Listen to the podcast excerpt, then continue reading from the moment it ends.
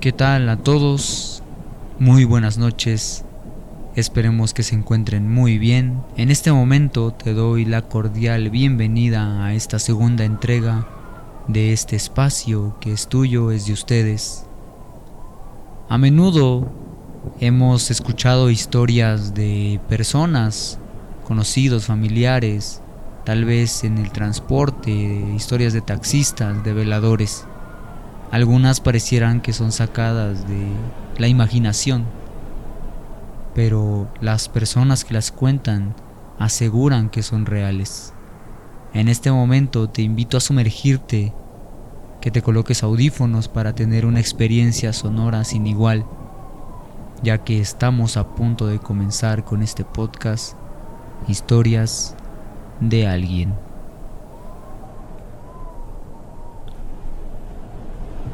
Hola comunidad, mi nombre es Ernesto y tengo 28 años.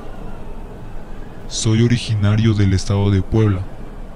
Toda mi vida he vivido en esta ciudad, así que le tengo un gran cariño y me gusta mucho. La siguiente historia que quiero contarte me pasó relativamente hace poco tiempo. La verdad no sé si me creas, pero de verdad me pasó. Así que te pido que pongas mucha atención a lo que te voy a decir. Hace un tiempo ingresé a trabajar en un mercado muy famoso y conocido aquí en Puebla. La gente que es de aquí sabe de qué lugar estoy hablando. El trabajo que ofrecían era como velador, cuidando los puestos y locales que se encuentran ahí mismo.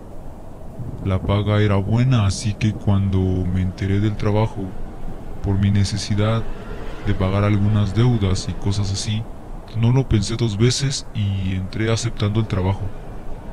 Previamente yo ya tenía conocidos, incluso familia que trabajaba ahí.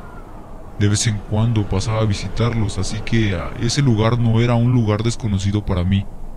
También de joven trabajaba, en ese lugar, así que conocía a ese mercado como la palma de mi mano. Cada rincón, cada pasillo, cada sector. Cuando entré, el primer día me indicaron el horario de entrada, que era a las 8 pm y 7 am hora de salida. Me indicaron también el área que yo debía cuidar y me dieron una linterna y un radio para comunicarme con mis compañeros por si pasaba algo. Ese día todo fue normal y así fueron los primeros dos meses. Un día llegando al trabajo noté que estaban en una junta unas personas. Estaban en uno de los pasillos que yo cuidaba. Se me hizo extraño ya que esas personas habían tapado aquel pasillo por completo, como si no quisiera que nadie los viera. No sabía qué era lo que ocurría, así que pregunté a uno de mis compañeros el cual muy serio me dijo, no te conviene saber. Es más, ni te acerques. Y solo ignora a esas personas hasta que se vayan. Esa mujer está loca y manda a llamar a brujas para hacer limpias a su puesto, disque para vender más. Yo no creo en eso, pero cada quien a lo suyo. En ese momento yo me acordé de un familiar ya que en una plática me había dicho que un lugar en donde se practica brujería, sea buena o sea mala, provoca que las paredes y objetos que están cerca se carguen de malas o buenas vibras, causando que éstas provoquen ruidos por las noches. Y me acordé previamente porque yo noches atrás ya había escuchado ruidos justo en aquel pasillo pero como no tenía conocimiento de eso, pues solamente se lo atribuía al viento o algún gato o alguna rata que estuviera ahí. Al momento no me preocupaba, ni le tomé mucha atención, ya que estaba con mis compañeros y yo pensaba que no había por qué preocuparse. Además tenía muchos conocidos y no lo tomé en cuenta en ese momento. Así que lo ignoré. Bueno, eso fue lo que pensé en ese momento. No pasaron muchos días hasta que me ocurriera lo inimaginable.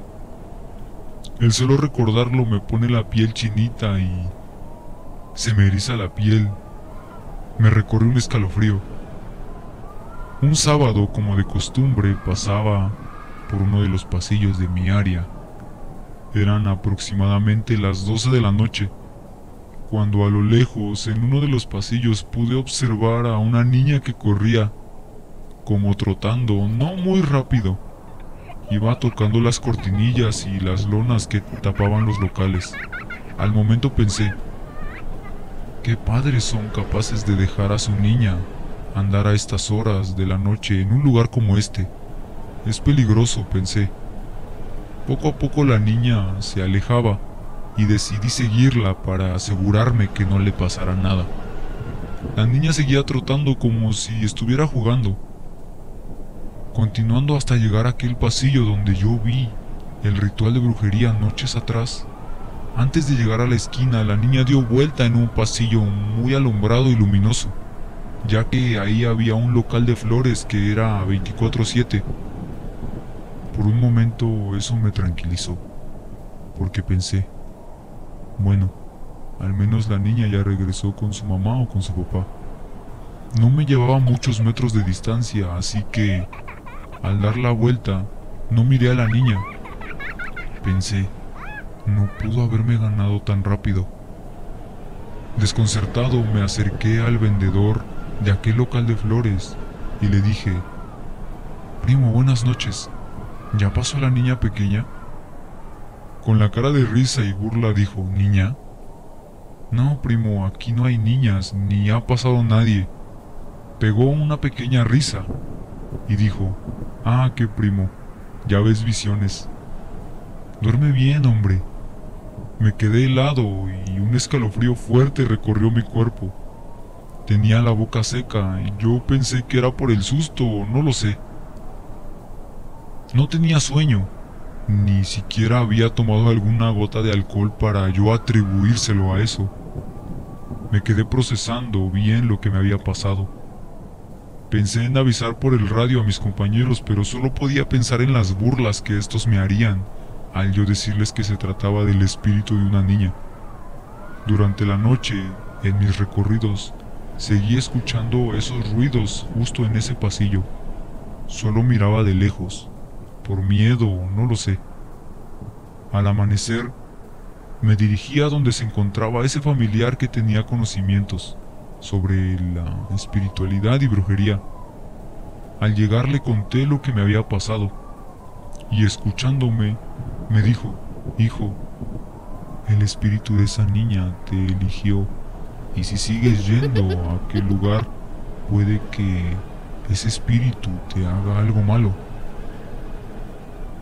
Entonces me quedé helado por lo que me había dicho. No lo podía creer porque en mi vida me había pasado algo así. Pasaron un par de semanas pensando que todo se tranquilizaría. Estaba incorrecto, ya que noche tras noche escuchaba ruidos y tenía ese miedo de toparme a la niña una vez más. Después de pensarlo una y otra vez, opté por mejor abandonar ese trabajo. Esto fue Historias